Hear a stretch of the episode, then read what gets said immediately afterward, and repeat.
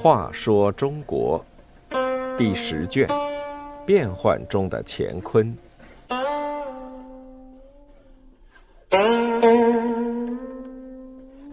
七十二，太后断臂。述律太后为了巩固儿子的统治，杀了很多人做耶律阿保机的殉葬者，他自己也为此付出了代价。公元九百二十六年。五十五岁的契丹国皇帝天皇王耶律阿保机逝世，皇后述律氏又是伤心又是发愁。丈夫活着的时候能用强有力的手段控制住那些部落酋长和带兵的将领，现在他不在了，继位的儿子年轻智能，那些有权势的酋长和将领会服从小皇帝的统治吗？述律皇后经过一番深思熟虑。终于在阿保机的灵前想出一个令人不寒而栗的绝招。第二天，述律皇后调集最亲近的部下，按照预谋布置一番后，就召集高级将领和酋长夫妇一同参加耶律阿保机的葬礼。临下葬时，她哭着问那些将领和酋长：“你们想不想念先帝？”众人自然都回答：“我们都深受先帝大恩，怎么能不想念呢？”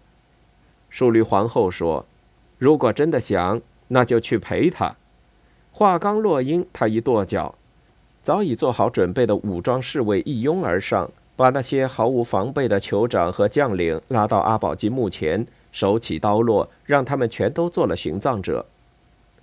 那些被杀者的妻子一时都惊呆了，待回过神来，自己的丈夫都已成了刀下之鬼，墓地上顿时响起一片哭声。淑律皇后低声喝道：“不许再哭！我如今成了寡妇，你们也要跟我一样。”那些妇人到了此时，哪里还敢违抗？只得抽泣着回去。耶律阿保机的二儿子耶律德光登上宝座，他尊淑律为皇太后，军国大事都由他决定。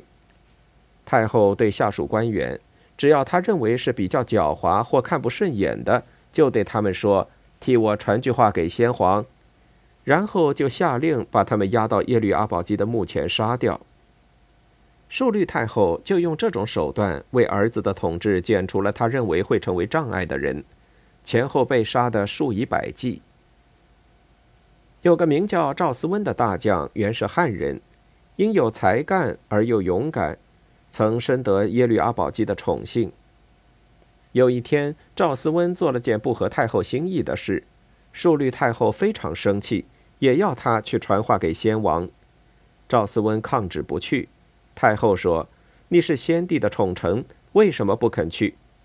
赵思温大声回答说：“先帝最亲近的当然是太后，太后如果去，我随后就到。”在赵思温之前被杀的那些人，其实临死前都想到过这句话。只是没人敢说出来。赵思温心想，不说是死，说了大不了也是一死，所以他就大着胆子说了。树律太后心里也十分清楚，她知道总有一天会有人这么说的。没想到的是，死了这么多人后才听到这话。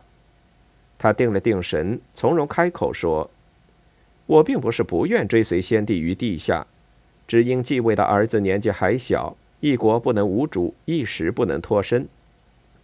话音刚落，他就拿起一把剑来，手起剑落，把自己的左臂砍了下来，然后忍着剧痛，用微弱的声音下令把这条臂膀放到阿保机的墓中去，代表他殉葬。这一招也是他早已准备好的，用来堵住质问他的人之口。不过赵思温却因此逃了一条命。二十多年后，耶律德光死了，他的哥哥的儿子耶律物欲自立为契丹国皇帝。述律太后坚决反对，他要立耶律德光的儿子为帝。那些二十多年中成长起来的新酋长和将领们怕旧戏重演，纷纷倒向物欲。淑律太后最终被孙子物欲囚禁在阿保机的墓中，直至死去。